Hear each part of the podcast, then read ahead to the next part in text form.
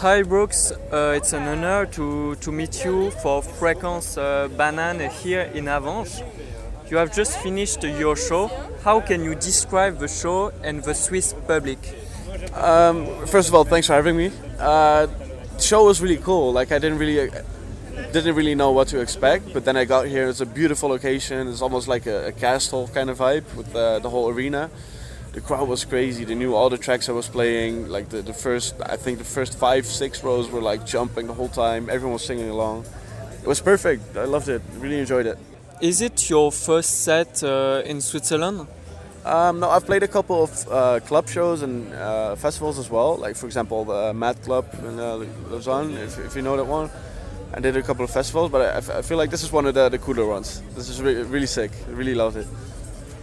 Your public has discovered your last track, Waiting for Love with Alida.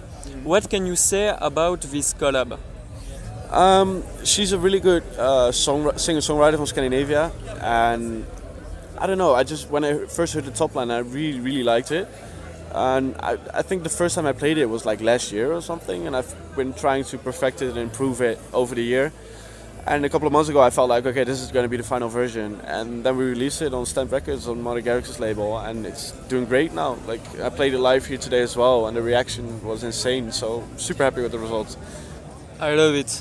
I love the, this song. Appreciate it. man.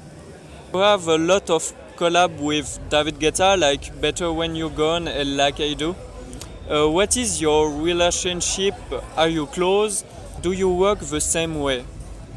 Um, I think me, me and David are super close actually. Uh, last year I lived at his place in Ibiza for like a couple of weeks just to work on music. And even this summer I have so many shows together with David. Like I'm warming up for him in Ibiza on Ushuaia and in Hï. And every time he's there we just like hang out a bit, like talk to each other, talk about new music. So I don't know, he's a, of course he's a big example for me and I, I feel like his support means so much to my career as as Brooks and and him as a person. He's such a good mentor. I, yeah, maybe that's a good word. I pretty much see him as my mentor. Definitely. You are in Switzerland today, the 19th in Ibiza, the 23rd in the Netherlands, the 24th in Germany. Mm-hmm. Is it hard to be an international DJ? Um, of course it's hard to travel that much because you don't see your friends and family that much and you have like jet lags and, and you have to travel and, and 12 hour flights to asia and then back to europe to america and, and back here like in different time zones all the time. But i feel like that's the only downside that's the traveling because every time i land you meet like so many new fans and, and everyone it's really cool to see like doesn't matter where you're playing around the world everywhere they know your tracks that you're playing and they're singing along and that's pretty much a, a dream coming true, you know. So I, I, don't think I have anything to complain. I love it, definitely. Not uh, a normal life. Definitely not a normal life, but I, I'm really happy I don't have a normal life. Like I don't. I feel like a normal life could be boring, and, and I get so much in return for everything I do.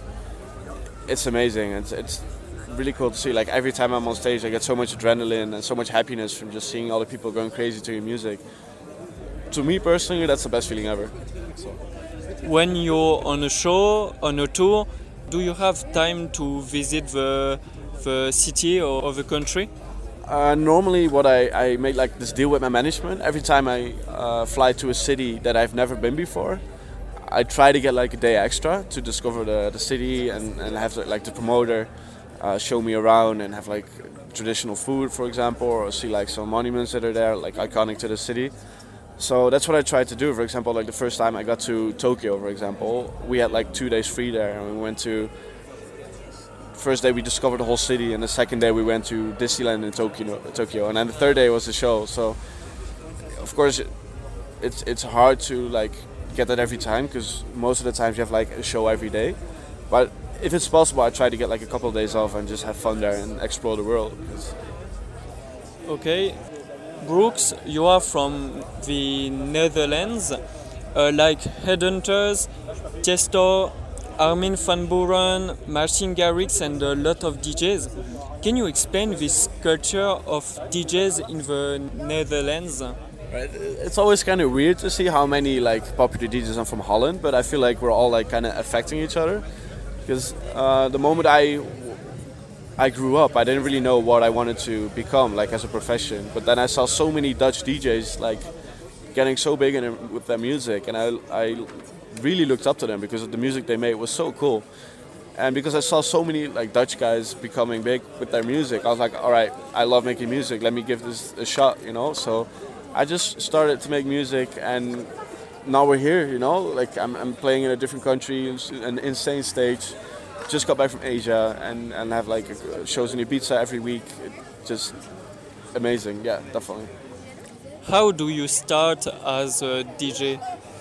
Uh, for me, it started um, like as a, more like a producer. Like I, uh, when I was 14 or something, I, I, started making my own music, and, and it just as a hobby, and I got like more serious and more serious, and I got so into it that I followed like a study as well, sound design. Eventually, I got so much music ready, and there was like a, a lot of people on labels like getting interested in my music because it was getting better and better and better. And I feel like just just have to build up your career, you know. Okay, Brooks, thank you very much. Can you say for my radio, Hi, I'm Brooks. You're listening to Fréquence Banane. Fréquence Banane. Okay, there you go. Yo, what's up, everyone? This is Brooks, and you're listening to Fréquence Banane. Thank you very much. Thank you very much.